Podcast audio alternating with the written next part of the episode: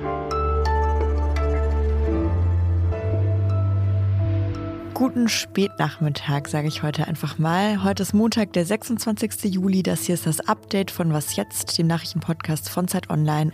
Ich bin Susanne Hangert und hier geht es heute unter anderem um folgende zwei Themen. Und zwar hat einmal der Innenausschuss des Bundestages sich zu einer Sondersitzung zum Thema Katastrophenschutz getroffen und wir schauen auf die angespannte Lage in Tunesien. Der Redaktionsschluss für diesen Podcast ist 16 Uhr.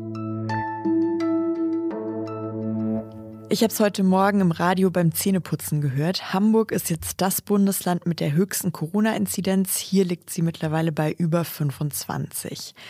Das Coronavirus breitet sich in Deutschland wieder aus. Stand heute sind die Fallzahlen innerhalb von nur einer Woche um 75 Prozent gestiegen. Aber die Frage ist ja nicht nur, können wir jetzt noch in Urlaub fahren oder nicht mehr, sondern es wirkt sich eben auch aus auf vieles andere, wie zum Beispiel die Wirtschaft. Das IFO-Institut in München erhebt einen Index für das Geschäftsklima. Das ist eine Umfrage unter etwa 9000 UnternehmerInnen. Und dieser Index gilt als das wichtigste deutsche Konjunkturbarometer. Heute jetzt hat das Institut bekannt gegeben, dass die Stimmung bei den UnternehmerInnen in Deutschland wieder schlechter geworden ist. In den letzten Monaten war das anders, dass sie immer besser geworden. Aber zum ersten Mal seit Anfang des Jahres ist der Index jetzt gefallen. Der IFO-Präsident Clemens Füst erklärt das einmal damit, dass es immer noch Lieferengpässe wegen der Corona-Pandemie gibt, vor allem von Zulieferern. Aber er sagt, darin spiegelt sich eben auch die Sorge um die steigenden Infektionszahlen. Also, Mal schauen, wie es weitergeht mit dieser vierten Corona-Welle. Wie viele sich noch anstecken werden, das hängt ja auch davon ab, wie viele sich noch impfen lassen.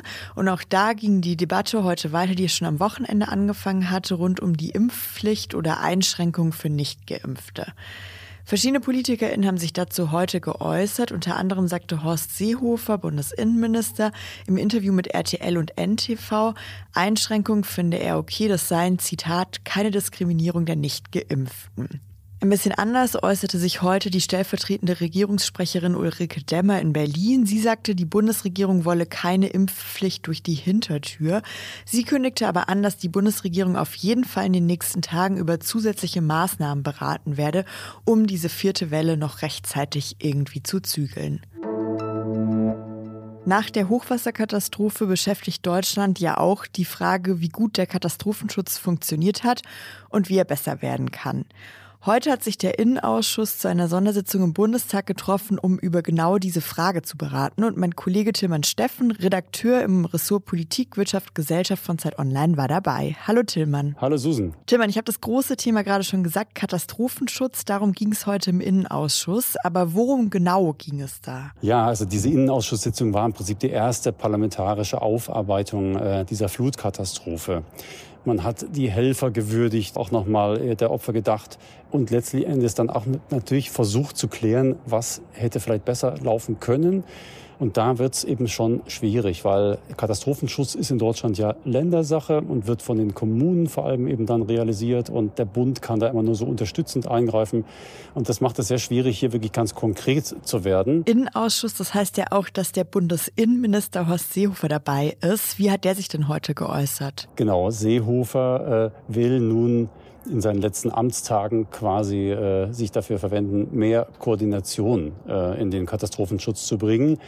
Dadurch, dass der Bund, wie gesagt, nicht selber den Ländern Vorschriften machen kann, soll vor allem eben Geld gegeben werden oder man will einfach auch ein Gremium schaffen, ein Kompetenzzentrum will man schaffen, um Hilfsangebote anderer Bundesländer, Feuerwehren zum Beispiel, die helfen wollen, schnell an den richtigen Ort zu bringen.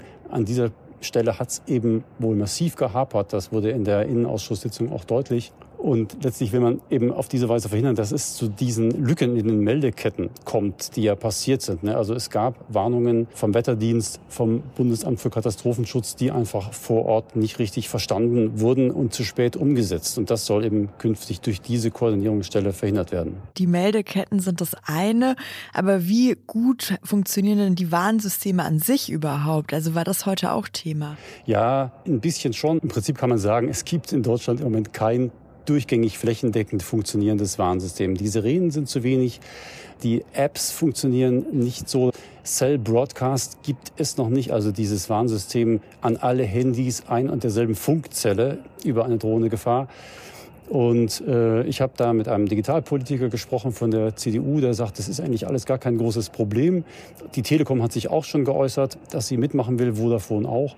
Und im Grunde genommen müssen die, so sagt mir der Fachmann, in ihren Sendemasten nur ein paar Software-Updates einspielen und schon ist es möglich, Warnmeldungen äh, an die Leute um diesen Handymast herum zu senden.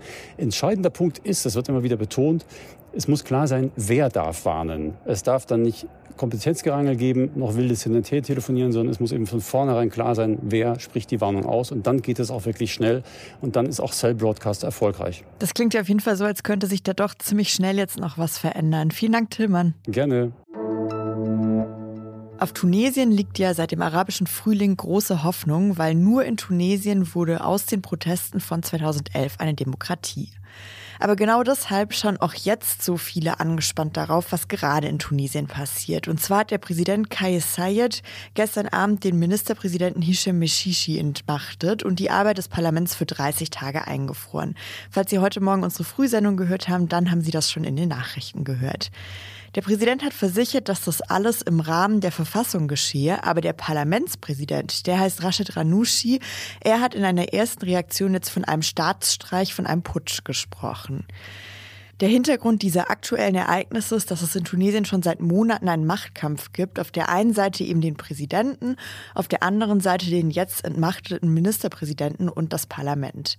Dazu kommen weitere Probleme wie natürlich die Corona-Pandemie, aber auch eine Wirtschaftskrise, eine ziemlich hohe Arbeitslosigkeit und immer noch weit verbreitete Korruption.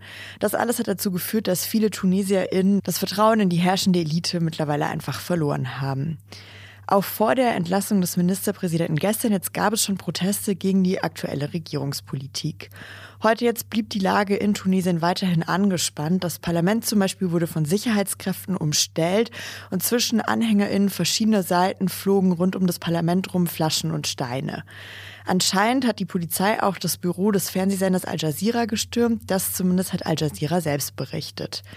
Die deutsche Bundesregierung hat sich dazu jetzt auch geäußert und zeigte sich sehr besorgt über die Zuspitzung der Ereignisse in Tunesien.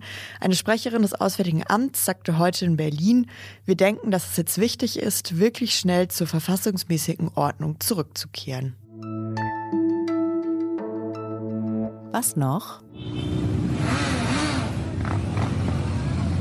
Das sind natürlich Motorräder und davon nicht wenige. Etwa 15.000 nach Schätzung der Polizei. Die haben wir jetzt natürlich nicht alle auf einmal gehört, aber so viele MotorradfahrerInnen waren am Samstag in Ostfriesland unterwegs, von wo auch dieser Motorradsound kommt. Und zwar in einem Ort, der heißt Rauderfehn. In Rauderfehn lebt ein sechsjähriger Junge mit seiner Familie.